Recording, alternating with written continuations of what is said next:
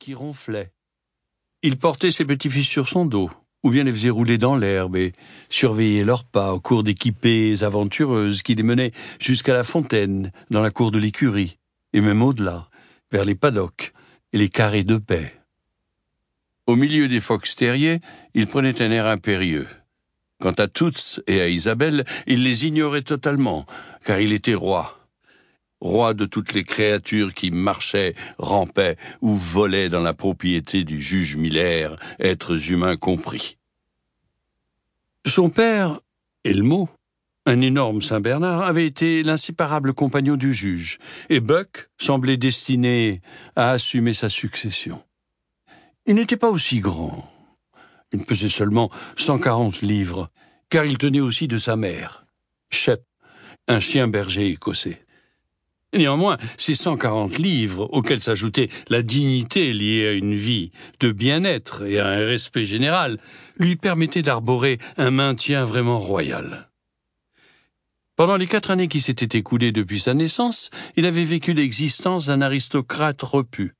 Il se montrait très fier de lui, et même un peu égocentrique, comme finissent souvent par l'être les hobereaux de campagne, du fait de leur situation d'isolement.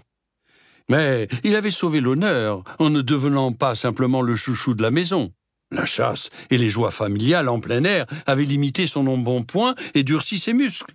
Et comme il appartenait à une race de bêtes qui apprécie l'eau froide, son goût des bains glacés l'avait fortifié et avait préservé sa santé. Voilà donc quel était le chien Buck à l'automne 1897, lorsque la découverte du gisement du Klondike attira dans le nord glacé des hommes venus du monde entier.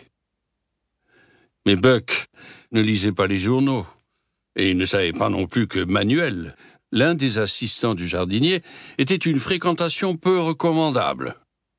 Ce Manuel avait un très grand défaut. Il adorait jouer à la loterie chinoise.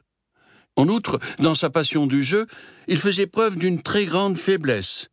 Il croyait en un système, et c'est ce qui le condamnait irrémédiablement. Car l'utilisation d'une martingale exige de l'argent, alors que les gages d'un aide jardinier ne parviennent pas à satisfaire les besoins d'une épouse et d'une nombreuse progéniture.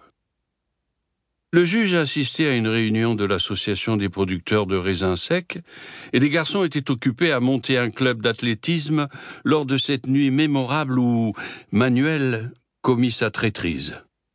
Personne ne le vit sortir avec Buck par le verger. Buck croyait simplement faire une petite promenade.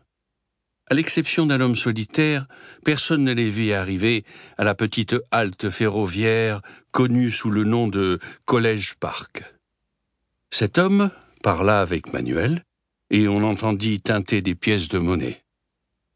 Vous pourriez emballer la marchandise avant de la livrer, déclara l'étranger d'un ton bourru, Emmanuel, avec une grosse corde, fit un double tour au cou de Buck, en dessous du collier. Tordez-la, ça suffira à l'étrangler, dit Manuel. Et l'étranger approuva en grommelant. Buck avait accepté la corde avec une dignité tranquille. À coup sûr, c'était un événement inhabituel, mais il avait appris à faire confiance aux hommes qu'il connaissait, et à leur reconnaître une sagesse supérieure à la sienne. Mais quand l'extrémité de cette corde se retrouva dans les mains de l'étranger, il se mit à pousser des grognements menaçants. Il avait simplement manifesté son mécontentement, car il croyait dans son orgueil qu'il suffisait de le manifester pour être obéi.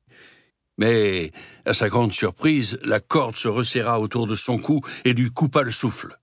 Pris d'une rage subite, il se jeta sur l'homme, qu'il arrêta dans son élan, le saisit près de la gorge et d'une torsion à droite le renversa sur le dos. Alors la corde se resserra encore plus impitoyablement. Buck, furieux, avait beau se débattre, sa langue pendait et sa vaste poitrine haletait en vain. Jamais au cours de sa vie il n'avait été traité d'une manière aussi ignoble, et jamais non plus il n'avait été aussi en colère. Mais ses forces déclinèrent, ses yeux devinrent vitreux, et il avait perdu conscience quand le train s'arrêta au signal des deux hommes qui le jetèrent dans le fourgon à bagages. Lorsqu'il reprit ses esprits, il se rendit vaguement compte que sa langue lui faisait mal et qu'il se faisait secouer dans une espèce de véhicule.